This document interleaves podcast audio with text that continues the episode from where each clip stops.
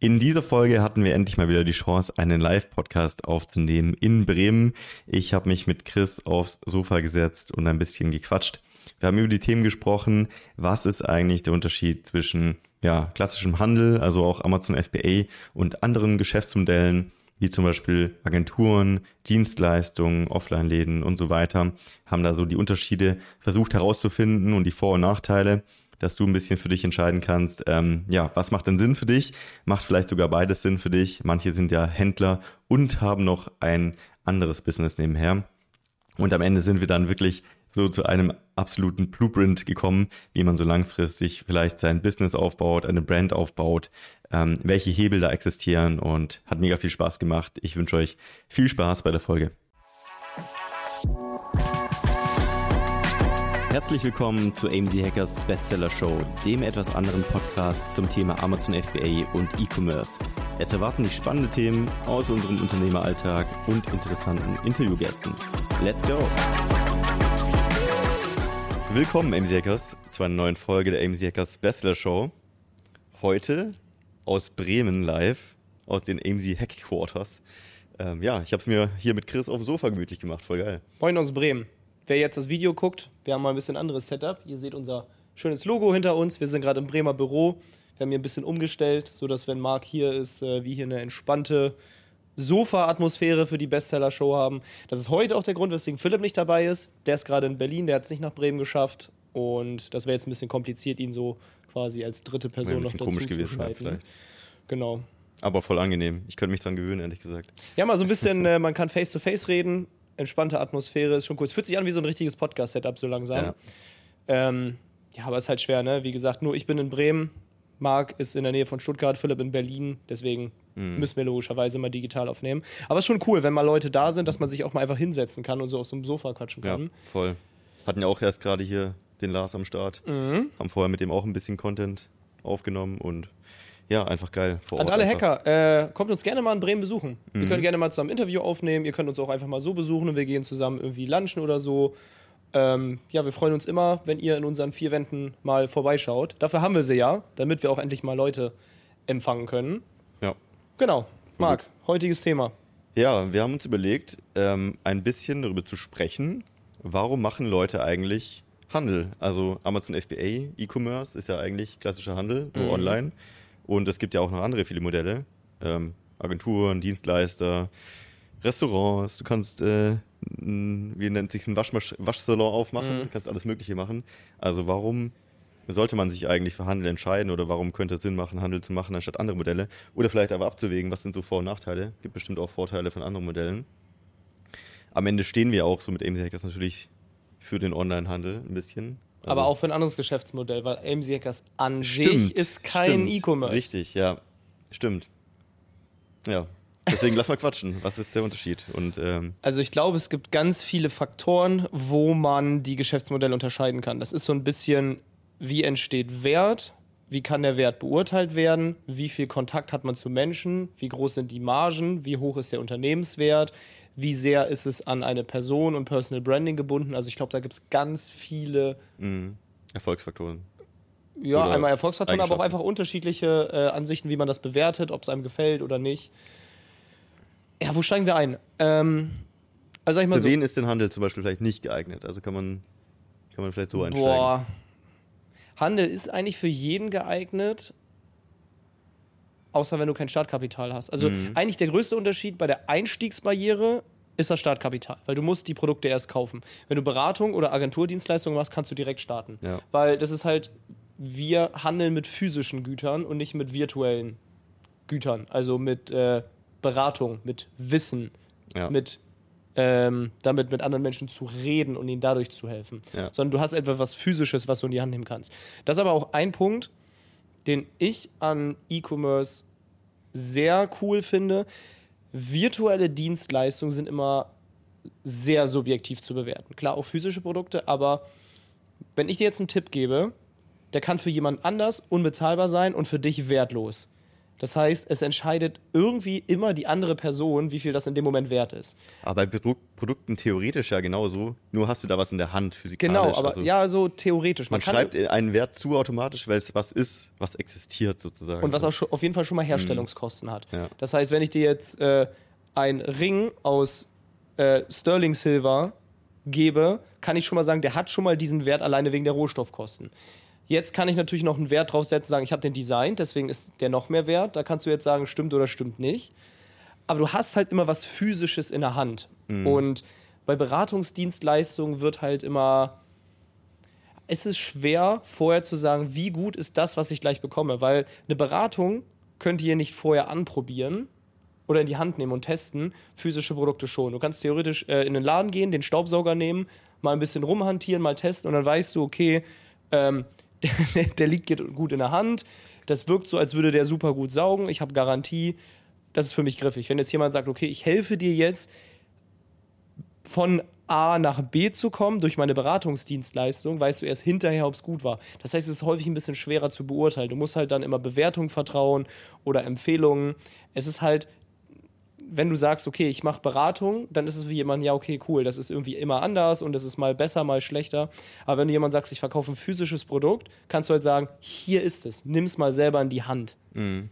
Das finde ich persönlich ziemlich cool, weil du richtig was extern, was, was physisches erschaffen hast. So, ganz kurzer kleiner Tipp. Die Early Bird Tickets für AMZ Hacking Live 2024 gehen online.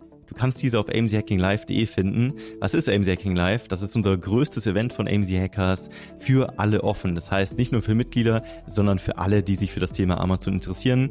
Wir planen mit 1000 bis 1500 Personen für dieses Event. Wir haben eine richtig krasse Location in Berlin am 27.01.2024 und das solltest du nicht verpassen. Wir haben richtig geile Speaker am Start. Wir haben eine Messe mit Ausstellern am Start. Wir haben Masterclasses, wo du was zu Amazon lernen kannst und wir haben natürlich auch wieder eine legendäre AMZ Hackers Afterparty. Schau es dir an, amzhackinglive.de. Die Early Bird Tickets sind jetzt verfügbar. Ja, ich meine, wenn du irgendwo in einen äh, Wäscheservice gehst oder so, die für dich waschen und bügeln sollen, weißt du auch erst hinterher, wie gut die die Arbeit gemacht haben. Genau, aber das ist ja eine Dienstleistung. Du verkaufst ja nicht das Bügelbrett und das Bügeleisen. Das könnte mhm. ich mir mhm. vorher angucken. Das genau. ist eine Dienstleistung oder Agentur. Ja. Gut, wohingegen man kann auch erst natürlich Produkte erst, also auch nicht in der ersten Sekunde wahrscheinlich komplett beurteilen, wie gut sie sind. Mhm. Das ist erst eine Verwendung. Ja, aber ich glaube, in den Kosmos, wenn wir da jetzt reinrennen, kann man sich lange drüber unterhalten. Aber Produkte kannst du auch leichter zurückschicken. Bei Beratung und digitalen Produkten ist Stimmt. es halt. Äh, ja. Da hast du halt nämlich auch das Problem bei digitalen Produkten. Es ist halt gang und gäbe, wenn du ein digitales Produkt kaufst oder verkaufst, dass du auf dein Widerrufsrecht verzichtest. Weil mhm. auf der einen Seite kann es natürlich sein, du hast etwas, was dir nicht gefällt und würdest es gerne zurückgeben aber du kannst auch genauso etwas gekauft haben, was dir gefällt und willst es hinterher zurückgeben, um dein Geld wieder zu kriegen. Es wurde schon konsumiert in dem Sinne. Genau, es wurde schon konsumiert, weil du bringst immer das Beispiel, du kannst auch nicht ins Kino gehen, einen Film gucken und kriegst hinterher dein Geld wieder, weil dir der Film nicht gefallen hat. Ja. Also eigentlich, Filme gibt es schon ewig. Und da kriegst du dein Geld nicht zurück, wenn dir der Film nicht gefallen hat.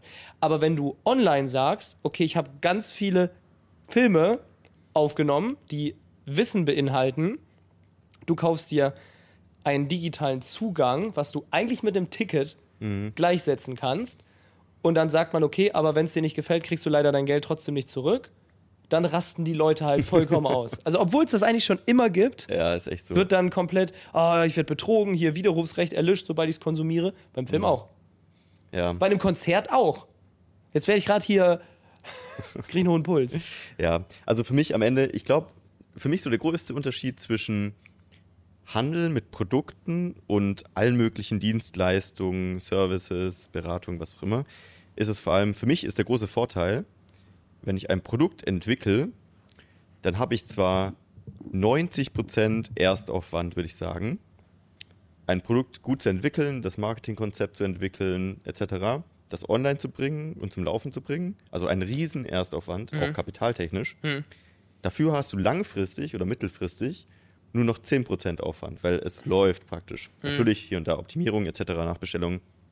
Aber bei Dienstleistungen, Services und so weiter ist genau umgekehrt. Du hast eigentlich 10% bis du starten kannst. Kannst sagen, okay, heute, ich mache jetzt eine Agentur für Beratung, wie man Fische fängt oder so. Mhm.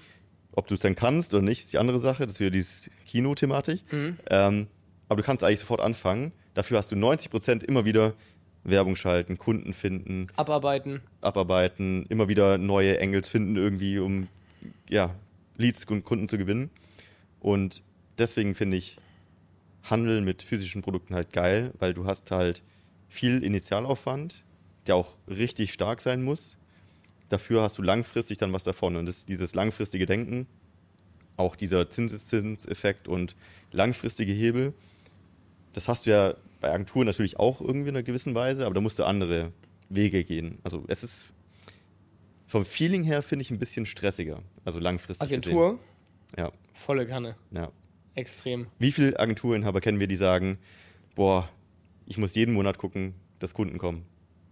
Ganz viele. Ich kenne also ich kenne nur ganz wenige, die sagen, mhm. es läuft mega, ja. meine Prozesse sind richtig glatt. Ich kenne eigentlich nur Alex und Marvin aus Hannover, mhm. bei denen es richtig gut läuft. Außer auch da vielleicht hast du vielleicht 90% Zeit genommen, das Produkt so geisteskrank gut zu machen, ja. dass es sich über Mund zu Mund weiter verbreitet, sozusagen. Ja. Bei uns auch viele Mitglieder werben andere Mitglieder, weil sie sagen, hey, geile Community, hier komm mal rein, schau es dir auch mal an.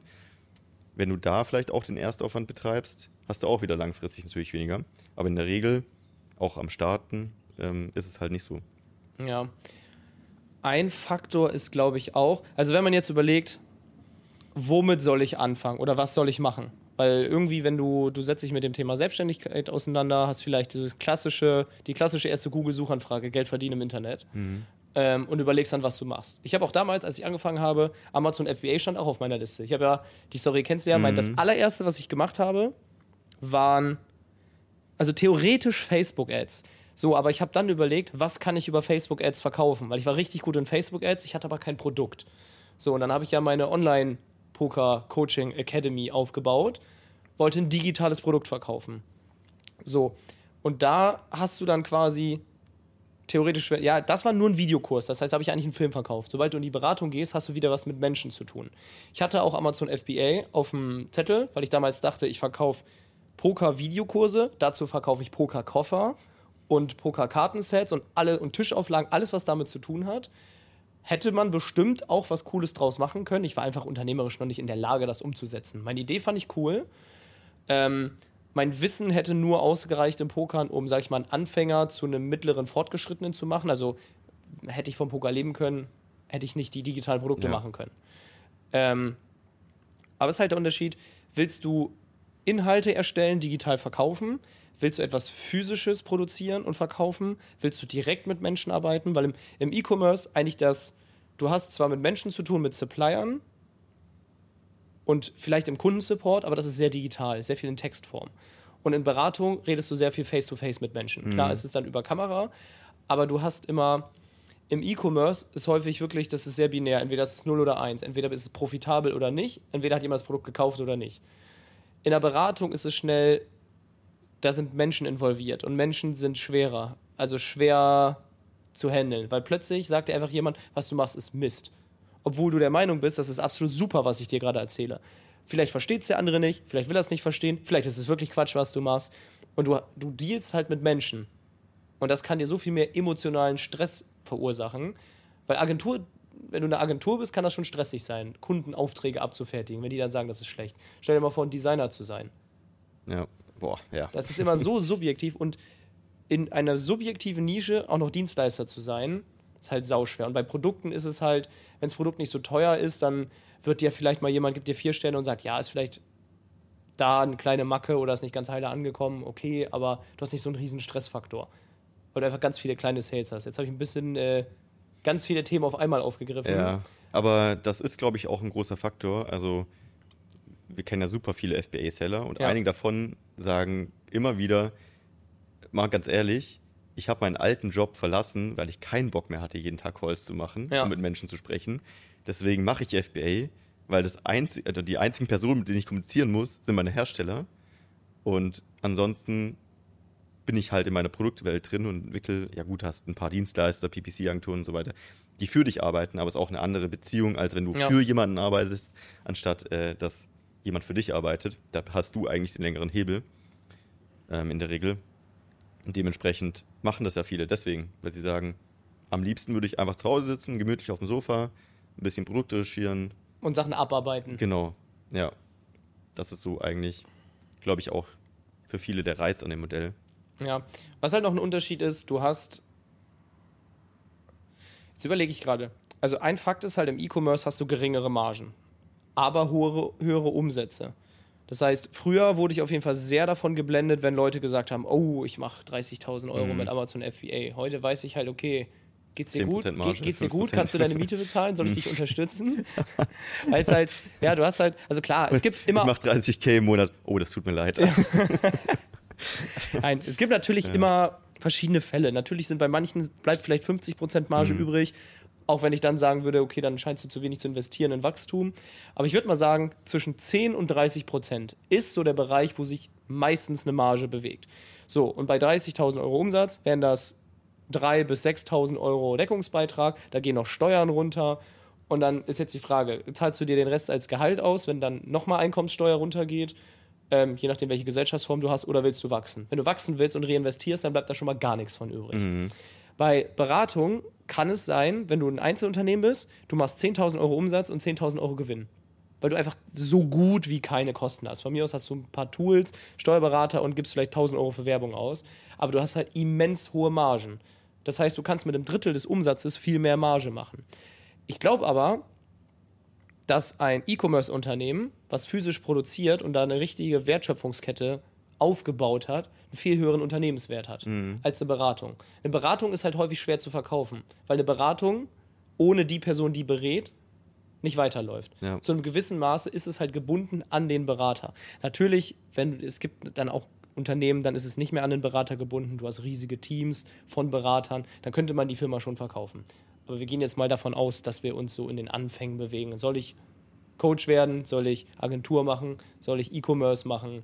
Ja. Und da ist es halt schwer. Ich finde es auch vollkommen in Ordnung, dass viele FBA-Seller, oder was heißt in Ordnung, vollkommen sinnvoll, dass viele FBA-Seller so ein bisschen nebenbei Beratung und Agenturdienstleistungen machen, um sich etwas zu ihrem FBA-Business dazu zu verdienen und das zu reinvestieren oder um die Fixkosten zu decken und die Deckungsbeiträge zu reinvestieren. Weil es halt, ich finde, echt ein E-Commerce-Unternehmen aufzubauen, ist ein riesen Asset. Das dauert zwar, Voll. bis es, nicht bis es Gewinne macht, aber bis du an einen Punkt kommst, wo es keinen Sinn macht, immer wieder zu reinvestieren. Mhm. Also das ist halt ein riesen. Ähm, das ist langfristig gedacht. Ja. Also ich nutze öfter mal diese Feueranalogie und am Ende ist es ja so, du kannst mit äh, Agenturen, Dienstleistungen etc. ganz schnell ein heißes Feuer erzeugen. Also du wirfst einfach die ganze Zeit Stroh rein, hast direkt eine Flamme. Ja. Aber du musst konstant Stroh reinwerfen, sonst ist noch eine Minute Ende, ja. sozusagen. Äh, FBA oder Handel ist halt, du machst das mit Holz, ganz, es dauert ewig, bis da richtig Hitze da ist. Und Dafür hält die richtig lange die Hitze. Ja. Also ewig lang. Und genauso ist es halt, ist die Frage, willst halt 90 Prozent erstmal Zeit reinstecken, warten, warten, warten, aufbauen, aufbauen, aufbauen. Oder willst du sofort ballern, aber musst die ganze Zeit ballern? Ja. Das ist halt der Unterschied wahrscheinlich. Ist schon echt sinnvoll, dass manche, wie gesagt, fangen an mit dem ersten FBA-Unternehmen, oh, das muss nicht mal FBA sein, es kann auch ein eigener Online-Shop sein, E-Commerce. Auf jeden Fall verkaufen ein erstes physisches Produkt und sagen dann vielleicht bei anderen E-Commerce-Unternehmen oder FBA-Sellern, ey, ich würde gerne für dich arbeiten, dann kann ich Geld nebenbei verdienen, ich lerne was und arbeite in dem Bereich, wo ich selber bin, das heißt, ich bilde mich weiter und die Person hat die erste Arbeitskraft. Dann hast du Einnahmen für deine Fixkosten, kannst gleichzeitig dein ganzes, äh, deine Deckungsbeiträge reinvestieren in weitere Produkte, bis es dich alleine halten kann. Ich kenne so viele FBA-Seller, die nebenbei dann noch eine Fotoagentur gemacht haben, mhm. noch andere Sachen. Ich bin der Meinung, das macht nur bis zu einem gewissen Punkt Sinn. Ich finde, zwei Unternehmen zu haben, macht nur Sinn, wenn du das eine brauchst, um das andere zu refinanzieren. Wenn du ein FBA-Unternehmen hast, was so viel Umsatz machst und Deckungsbeiträge, dass du selber davon problemlos deine Fixkosten zahlen kannst und du genug Geld für Wachstum hast, dann würde ich nicht nebenbei mhm. noch beraten, Agenturdienstleistung machen. Klar kannst du ein bisschen pro bono Leuten helfen, dass du sagst, ein, zwei Leute coache ich. manche ich, behalten auch ihren Hauptjob und sagen. Genau, manche daher. behalten ihren Hauptjob, weil ich den, also ich meine jetzt bei der Beratung, du hilfst ein paar, weil du ihnen helfen ja. möchtest. Wenn dich jemand wirklich fragt, hey, ich weiß, du bist ein sehr erfolgreicher Seller, würdest du mich so ein bisschen mentoren? Dass die Person dann sagt, ja, okay, das mache ich, aber niemals so viel, dass es den Fokus dann vom Hauptunternehmen wegnimmt. Aber am Anfang kannst du dich halt ein bisschen mhm. refinanzieren damit, weil du wirst halt Geld brauchen. Das ist wie ja schon ein bisschen Altersvorsorge, so ein E-Commerce-Unternehmen, ja. wenn das mal läuft. Ja, du hast eigentlich dann drei Optionen. Entweder du hast Geld, kannst das fürs Wachstum nehmen. Entweder, also entweder Geld oder du hast Geduld, weil dann brauchst du diesen Cash Conversion Cycle. Du musst einfach warten, bis die Ware wieder abverkauft ist, dann wieder neu Geld reinstecken und so weiter. Das dreht sich immer weiter. Mhm. Oder du machst halt nebenher was. Also die drei Optionen gibt es wahrscheinlich. Also diese Agenturmodell-Sache. Weil viele sagen ja auch so, hey, äh, warum machst du jetzt plötzlich eine Bildagentur, äh, wenn Amazon eigentlich funktioniert? Das hat nichts damit zu tun, dass Amazon mhm. nicht funktioniert, sondern weil in der Zeit, in der du diese Geduld brauchst, bis es wächst, kannst du entweder durch andere Einkommensquellen mehr Geld reinstecken. Ja. Oder du wartest einfach. Ja. Also, du hast sogar noch weniger Optionen. Entweder hast du Zeit oder du hast Geld. Du hast nie mhm, beides. Ja. Wenn ich Geld habe, stecke ich es in mein E-Commerce-Unternehmen. Wenn ich dann kein Geld mehr habe, kann ich nichts mehr reinstecken. Dann habe ich, weil, weil ich, also ich kann meine Zeit nicht nutzen, um mein Geld zu investieren, weil ich kein Geld mehr habe. Was ich aber immer noch habe, dann ist die Zeit. Was mache ich mit der Zeit? Ich verdiene mir Geld, was ich dann wieder nehmen kann, und dann nehme ich meine Zeit wieder, um dieses Geld zu investieren. Du hast Zeit oder du hast Geld. Ich habe auch damals, mhm. ähm, als ich noch äh, selbst also eine Agentur hatte oder Dienstleistung angeboten habe, ja, wenn äh, die Facebook-Ads für euch so profitabel sind, warum bietet ihr das dann an? Habe ich gesagt, ja. damit ich das Geld reinvestieren kann in die Marke. Mhm. Das ist auch die beste Antwort, die ehrlichste. Das war auch die ehrlichste und die haben dann auch ge dann gesagt, das macht ja total Sinn. Ja. Ich so, ja, ich sage, wenn ich unendlich Kapital hätte, würde ich die Dienstleistung nicht mhm. anbieten. Aber ich mache es, damit ich dieses Geld in unsere Marke reinvestieren kann, damit wir bei der Marke schneller wachsen können, mehr Produkte nachbestellen können, mehr rausbringen können. Und das ist auch die einzig logische Antwort. Ja und auch die ehrliche und die auch gut ankommt. Weil viele reden sich dann raus und sagen, ja, ich will halt Menschen helfen, etc. So reden dann so ein bisschen, kann auch ein Faktor sein, ja. klar. Reden sich drum rum. Eben, die Hackers ist ja auch nicht nur da, um Cashflow zu erzeugen. Wir finden es ja auch geil, mit Menschen da zu sein, Community und so weiter. Also natürlich immer ja. beide Aspekte. Aber im Endeffekt natürlich, ja, geht es auch immer als Unternehmer um Geld verdienen. Ist einfach so. So, fun so funktionieren Unternehmen. Ja. Deswegen hören hier alle zu, deswegen sitzen wir. Ja. Ähm, am Ende sind wir alle dafür da, bei Hackers Mitglieder oder Team oder wer auch immer, um nach vorne zu kommen. Ganz kurze Unterbrechung, Freunde. Du weißt es wahrscheinlich schon, aber es gibt nur eine richtig wichtige Sache, die du brauchst, um ein erfolgreiches Amazon FBA-Business aufzubauen. Und das ist das Produkt. Logischerweise. Und wir sehen sehr, sehr viele Fehler in der Produktrecherche bei uns. Und oft wird einfach ein falsches Produkt ausgewählt, was nicht zum Kapital passt, was nicht profitabel ist, was so nicht funktionieren wird. Und dementsprechend haben wir zusammen mit dem Feedback der Community das Starterprogramm entwickelt. Das Starterprogramm ist unser Konzept, wo wir dich wirklich, wenn du möchtest, von der Gewerbeanmeldung bis hin zum Launch deines ersten Produktes begleiten.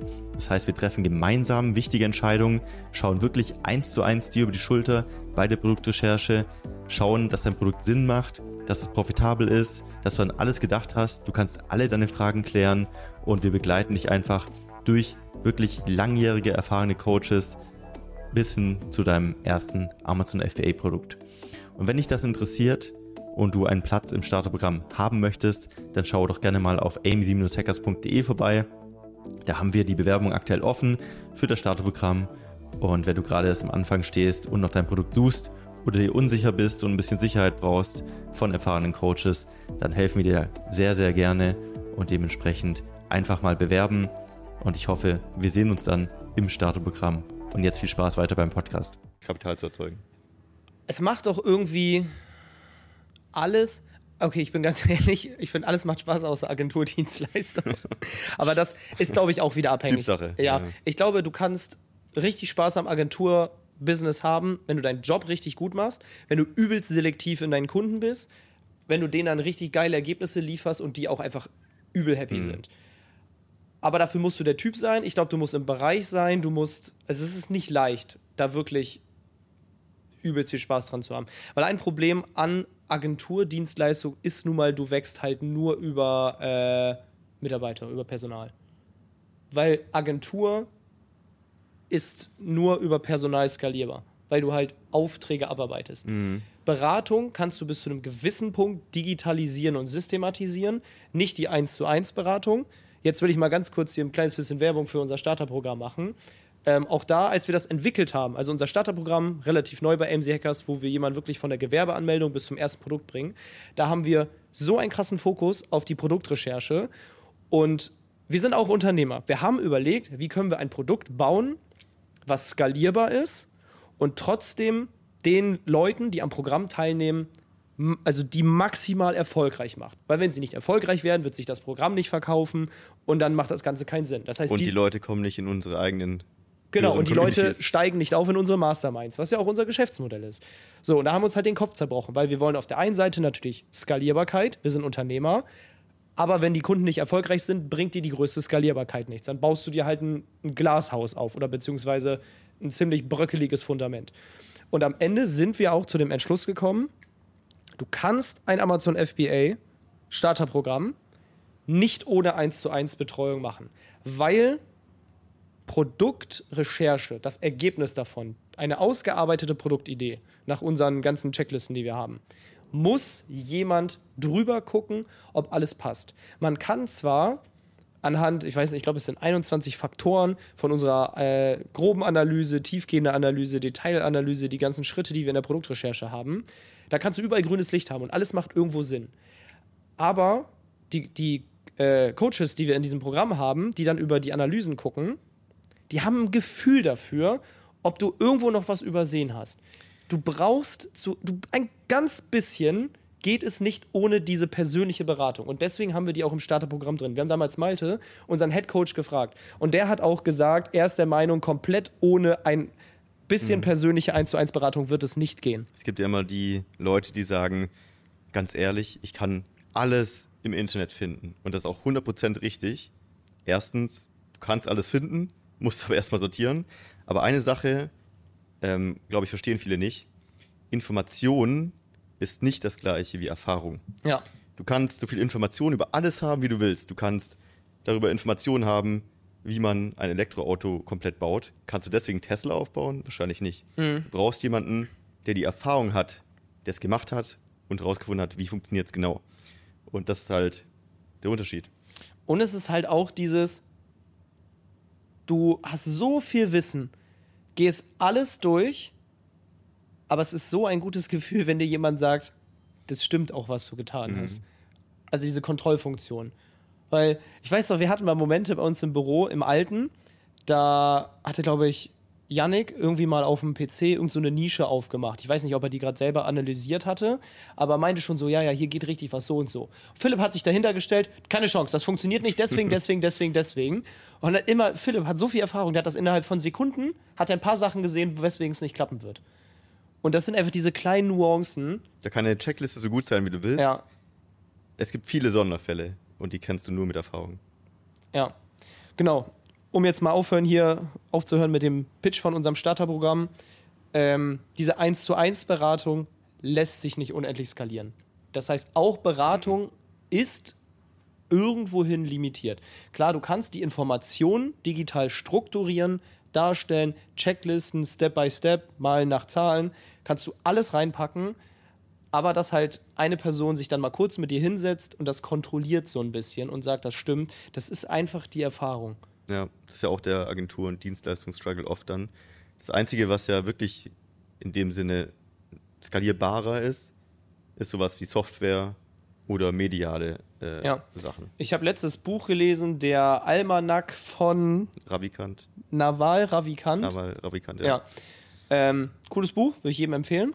Ähm, der hat gesagt, und das ist mir so krass im Kopf geblieben, weil es einfach wahr ist, skalieren kannst du entweder über Reichweite, Software oder Personal.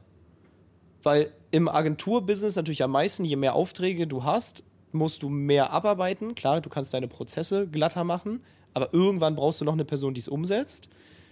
Auch im Beratungsbusiness wirst du irgendwann weitere Mitarbeiter brauchen, um weiter zu skalieren. Ich meine, wir brauchen ja auch ein einziger Coach würde es bei uns niemals schaffen. Ich meine, ja. Malte, so wie wir es früher gemacht haben, war Malte kurz vom Burnout. Ähm, deswegen auch da brauchst du weitere Mitarbeiter. Genau, also Personal ist ein Weg zum Skalieren, das ist aber der teuerste und der wächst nicht exponentiell. Mhm. Software hast du manchmal, also deine Kosten steigen vielleicht irgendwann, wenn du zusätzlichen Kundensupport brauchst und ähm, paar Server mehr. und ein paar mehr Server. Aber die Ausführung der Dienstleistung, was in diesem Fall die Software ist, diese Applikation, ist unlimitiert. Da könnten theoretisch, ob da 100.000 oder eine Million User drauf sind, macht für die Qualität des Ergebnisses dieser Software. Also die sagt jetzt, ich bleibe, du hast eben, äh, wir haben ein Bild, wir sind gerade bei MC King Live an der Webseite am Arbeiten, beziehungsweise heute Abend geht sie online, wir nehmen den Podcast gerade am Dienstag auf. Ähm, wir sind auf eine Webseite gegangen, äh, hintergrundfreistellen.de oder so, Background, Hm. nee, wie hieß die? Remove.bg. Ja. remove.bg. da lädst du ein Foto hoch und du kriegst das Foto zurück, freigestellt ohne Hintergrund. Es ist egal, ob das 100.000 Leute oder eine Million Leute machen. Das Ergebnis, was rauskommt, ist das gleiche. Ja, du brauchst vielleicht einen zweiten Server, damit diese Datenlast gehandelt werden kann, aber das ändert nichts am Ergebnis. Es ist immer exakt das gleiche Ergebnis, egal wie viele Leute es machen. Deswegen Software ist absolut Masterpiece auf Skalierung. Und dann hast du halt noch Reichweite. Die größten Unternehmen werden in nächster Zeit die physischen Produkte von Influencern. Mr. Beast, Feastables, Ja. macht jetzt schon mehrere Millionen Umsatz. Oder Beastburger. Ja. Beast Burger und von Logan Paul und KSI Prime. Weißt du, wen Prime jetzt sponsort? nee. FC. Barcelona. Alter, ja, krass. Überleg mal, wie so eine Influencer-Brand, die so einen Mhm. Drink rausbringen, so schnell so skalieren konnte. Das ist Ja. unfassbar. Deswegen, auch für E-Commerce-Brands, irgendwann ist euer Portfolio ausgeschöpft an Produkten, was ihr rausbringen könnt. Und auch da würde ich mal mir einen kreativen Abend nehmen und mal überlegen, kann ich mein E-Com-Business irgendwann mit Software noch weiter skalieren und erweitern oder mit Reichweite und dann eine Brand aufbauen. Und ich glaube, eine Brand aufbauen ist mit Personal Branding leichter als mit, ja, weiß nicht, Brand Branding. Also, wenn du keine Person hast, die dafür steht, ist es möglich, aber schwerer, weil Menschen von Menschen kaufen. Ja.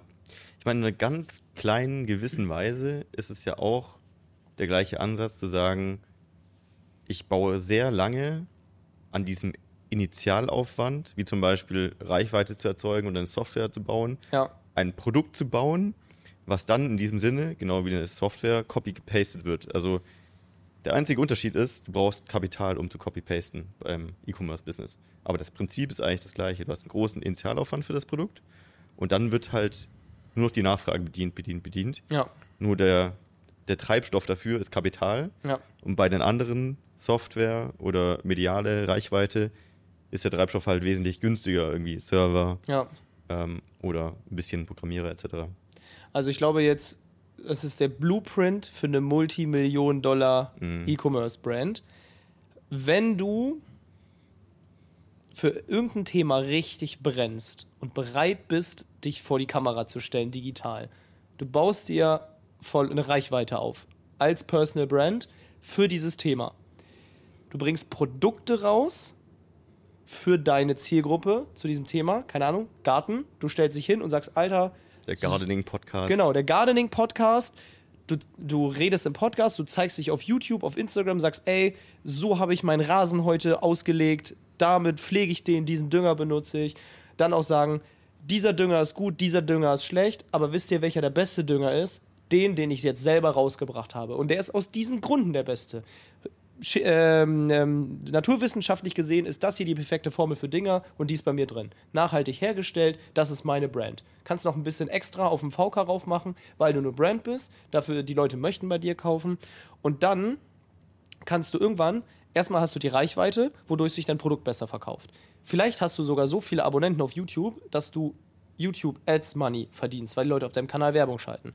Und jetzt könntest du dir überlegen, kann ich sogar zu meinem riesen Pro äh, Produktportfolio an Gartenprodukten und meiner riesen Reichweite noch eine Software rausbringen, die irgendwie, keine Ahnung, ich halte mein Handy auf die Kamera und die sagt mir, welchen Dünger ich kaufen soll. Das ist jetzt natürlich ein bisschen hin und her gesponnen. Aber die Tatsache, Reichweite, Personal Branding, E-Commerce zu verbinden, das ist, Ja. wenn du richtig groß werden willst. Ist auch die Frage, ob du es willst. Es muss auch nicht jeder, weil, ganz ehrlich, wenn du jetzt absolut gerade bei Null bist, ist es erstmal wichtig, wenn du diesen Blueprint verstanden hast. Ist auch eine Fokusfrage. Also am Anfang ist genau. der größte Hebel nicht, den Podcast zu machen. Nein, überhaupt nicht. Sondern am Anfang wäre das Beste, du hast entweder einen, also du hast einen Job, der deine Fixkosten deckt, dann hast du im Monat ein paar hundert Euro übrig, die du in dein Business investieren kannst und ein bisschen Zeit, beziehungsweise die Zeit kannst du dir nehmen. Ähm, oder du arbeitest in einem E-Commerce, Amazon FBA Unternehmen, wo du auch noch zusätzlich was dazu lernst und lernst erstmal durch Amazon FBA, wie du ein Produkt herstellst, wie du ein Produkt sourst. Dein erstes Produkt muss noch nicht der Bestseller deiner zukünftigen Brand sein. Dein erstes Produkt kann wirklich ein zufälliges, profitables Produkt aus irgendeiner Nische auf Amazon sein, wo du den ganzen Produkt, äh, den ganzen Cycle lernst von Werbeanmeldung, Markenanmeldung, Produktrecherche, Produktanalyse von Nischen, von Umsatzvolumen etc. Dann lernst du einen Supplier zu suchen, mit Suppliern zu verhandeln. Wie kriegst du es hin, dass das Produkt, was ich überlegt habe, auch nach Deutschland kommt? Dann lernst du es auf Amazon zu bringen, durch Bilder und Werbung zu vermarkten, Deckungsbeiträge zu generieren. Dann lernst du, wie so eine BWA von einem Unternehmen aufgebaut ist und die Kennzahlen. Du lernst, okay, ich habe diesen Umsatz, ich habe diese Kosten, ich habe diese Deckungsbeiträge. Du kriegst ein Gefühl dafür, was bleibt am Ende unterm Strich da. Du lernst plötzlich, äh, wie viel das Finanzamt dir von deinem leckeren Kuchen weg ist am Ende des Tages. Und wenn du das verstanden hast, dann kannst du sagen, okay, und jetzt gehe ich es mal ein bisschen größer an jetzt will ich eine richtige Brand aufbauen. Jetzt gehst mhm. du dieses Produkt an, wo du Passion für hast, wo du selber für bereit bist, dich auch als Brand und als Person hinzustellen vor die Kamera, das zu vermarkten mit deinem Namen, also auch für dein Produkt zu stehen. Und das bringst du dann mit den ganzen Fähigkeiten raus, die du halt mit deinem ersten FBA-Produkt gelernt hast. Weil das als allererstes Produkt, ich hätte das damals auch nicht hingekriegt. Ich hätte damals hätte ich Bock gehabt, mich fürs Thema Online-Poker und allgemein Poker vor die Kamera zu stellen. Ich habe einen Videokurs aufgenommen. Ich hätte gern Pokerprodukte verkauft. Ich war einfach nicht in der Lage dazu, unternehmerisch. Wenn ich das jetzt nochmal machen würde, würde ich es hinkriegen. Aber ja, jetzt äh, halt habe ich da weder Lust noch Zeit zu. Die, also diese Phase ist vorbei. Ja. Jetzt habe ich dann, also ich finde es immer noch cool, ich habe Spaß, aber nicht mehr so passioniert, wie es mal war in mhm. meinem Studium. Ja, ich glaube, für diese, also für diesen ultimativen Blueprint, ja. auch mit äh, zum Beispiel sowas wie einen Podcast, medial das Ganze zu machen. Also ich glaube, die eine Sache, die man halt verstehen muss, ist, das sind Weichen, die man legt, aber die sehr, sehr lange dauern, wie bei dem Feuerbeispiel. Ich glaube, ich habe eine Statistik gelesen, ich bin mir die Zahlen jetzt nicht 100% sicher, aber ich glaube, 90% der Podcasts schaffen es nicht über Folge 4 sozusagen. Echt? Also da sieht man schon, wie krass die Leute schnell sagen, boah, jetzt habe ich gedacht, das habe ich schon eine Million Zuhörer. Aber das äh, hat es doch nicht geklappt so. Ja. Und deswegen, wenn du diesen Weg einschlägst in Richtung Brand und dieses langfristige Zinseszins, musst du halt echt Geduld mitbringen. Und ich glaube, was auch wichtig ist, dass man sich nicht in eine falsche Richtung verrennt, die Brand wirklich mal genau zu beleuchten. Für diese Brand, wer ist überhaupt langfristig so mein, mein Kundenavatar? Weil viele, die jetzt vielleicht mit FBA starten und machen vielleicht für, keine Ahnung, Gartenzubehör irgendeinen Gartenschlauch oder so, sehen sich dann direkt so als Marke für Gartenschläuche, als Gartenschlauch-Brand. Ja. Aber eigentlich bist du eine Brand für Leute, die halt allgemein ihr Hobby Garten haben. Das heißt, du kannst viele äh, verschiedene andere Produkte noch machen. Ja. Ein richtig gutes Beispiel dazu, ähm, es gab so eine Brand, die haben so diese Journals gemacht, also mhm. diese Self-Development Journals. Und die haben sich lange halt so als eine Journal Company verstanden, haben versucht, neue Journals rauszubringen, mhm. neben den anderen Journals. Hat nicht funktioniert. Bis sie irgendwann gecheckt haben, wir sind keine Journal Company, wir sind eine Personal Growth Company. Plötzlich haben sie irgendwelche Timer rausgebracht für Pomodoro-Techniken. Mhm. Sie haben mhm. sogar ein Eisbad rausgebracht. Äh, sie haben, keine Ahnung, irgendwelche ähm, Melatonin, Sleep Sprays und so weiter rausgebracht. Mhm. Und ihr Kundenavatar sind Leute, die einfach Personal Growth und so Personal Development feiern und nicht die einfach nur Journals feiern, weil sie haben ein Journal, warum soll ich noch zehn andere kaufen? Ja. So, und ich glaube, wenn du in diese Richtung gehst und dann auch medial versuchst, dich zu positionieren in diese Richtung, mhm. zu überlegen, wie kann ich auch langfristig mein Produktsortiment in diese Richtung ausbauen, weil es bringt dir nichts, wenn du irgendwann Reichweite hast und denkst, okay, jetzt muss ich den Leuten nochmal einen Gartenschlauch verkaufen, will aber keiner. Ja. Also dieses Thema auch langfristig an deine Brand-Positionierung irgendwie anzupassen, ist, glaube ich, sehr wichtig. Sonst machst du so viel Zeit, für die Sachen und am Ende ja, kannst nichts damit anfangen. Und am Ende des Tages ist es doch geil, wenn du eine Vision hast, die dich die nächsten 10, 25 Jahre jeden Morgen aufstehen lässt und du denkst, geil, ich habe mhm. heute Bock, wieder dran zu arbeiten.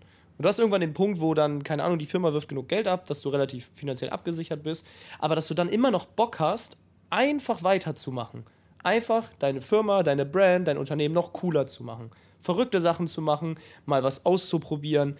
Ich finde zum Beispiel cool, ich fand es sehr inspirierend, als wir beim OMR waren vor zwei Jahren. Also dieses Jahr mhm. waren wir nicht da, das Jahr Letztes davor. Jahr waren wir da, oder? Als äh, Philipp Westermeier gesagt hat, ja, er hat einfach mal versucht, Werbung im Himmel zu machen. Er hat Flugzeuge lang fliegen ja. sehen, die da einfach OMR rein ge mhm.